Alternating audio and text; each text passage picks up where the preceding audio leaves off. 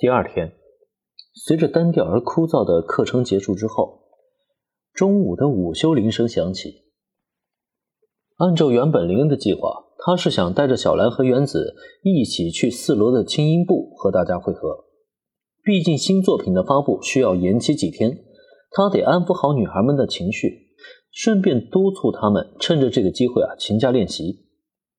然而让他意外的却是，还没等他招呼小兰和原子动身，自教室门外出现一道身影，就让他不得不暂时放弃原本的计划。因为这道身影的主人正是他名义上的大姨子雪之下杨奶。自从上次在咖啡店与杨奶见过一面之后呢，林恩就再没与他有过联系。哪怕理论上来说，在达成那份交易之后，杨奶应该算是他的女人了。可问题是，在没有实际意义上的关系发生之前，谁又能将这份交易当真呢？至少林恩是很快将这件事抛在脑后，再也没有多想过什么。那么这一次他突然找上门来，又究竟有什么打算呢？心里直犯着嘀咕，但心知躲不掉的林恩还是主动迎了上去。不过这时再看雪之下羊奶，请问你是？好吧，竟然没有被认出来。也是啊，戴着路人眼镜呢，这要是能认出来，才见了鬼了。林恩少爷，你这是？直接将路人眼镜摘下来，看到林恩本来面目的雪之下羊奶，顿时一惊。不过这可不是林恩关注的重点，因此呢，在摆了摆手之后，他便直奔主题了。杨乃小姐，你来学校找我是有什么重要的事情吗？目视着面前的雪之下羊奶，林恩的眉头微皱。毕竟要知道，雪之下羊奶不是学生，这直接找上班级教室，影响不可谓不大。林恩少爷，咱们能单独聊聊吗？看到林恩脸色不对，再加上周围好奇的目光，雪之下羊奶也知道这里不是谈话的地方，连忙表示啊要换个地点详谈。可在这个时候，见状不妙的原子却拉着小兰一起过来了。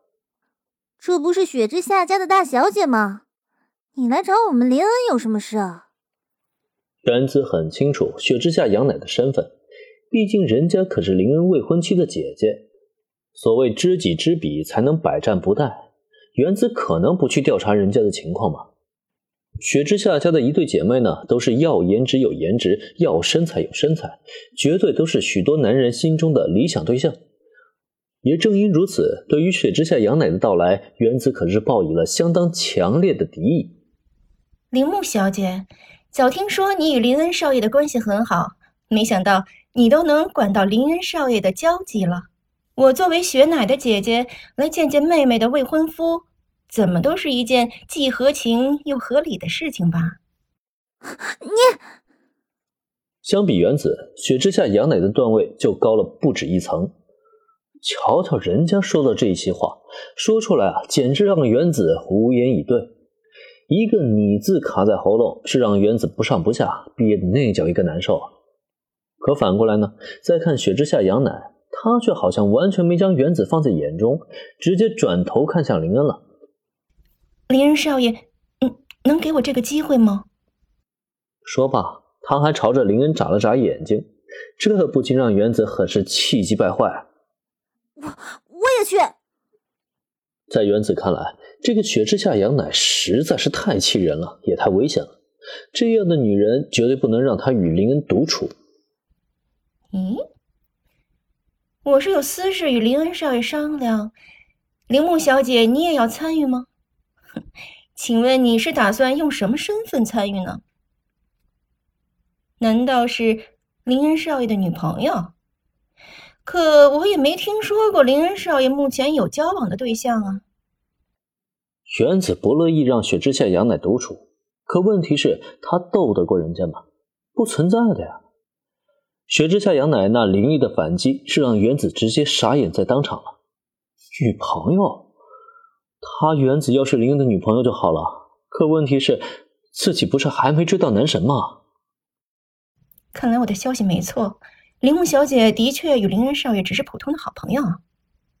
既然如此，那能否请铃木小姐行个方便，给我和林恩少爷一点私人空间呢？一击制胜，随着雪之下杨乃又乘胜追击，打得原子那叫一个溃不成军。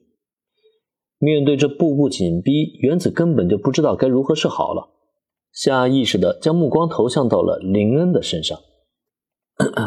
原子，要不你和小兰就先吃饭，我和杨乃小姐出去走一走。轻咳了一声之后，林恩也没站在原子一边，这不是明摆着的吗？本来雪之下杨乃的段位啊就高。原子在他面前呢，只是一盘小菜，收拾起来简直轻而易举。更何况林恩也不太相信这个女人的节操，虽然知道她应该不太会把两人私下的交易说出来，但万一她要是换个方式隐晦的透露出来呢？比如她要是说她准备代替妹妹雪乃成为自己的未婚妻什么的，如果真弄成那样，那今天啊就别想好好收场了。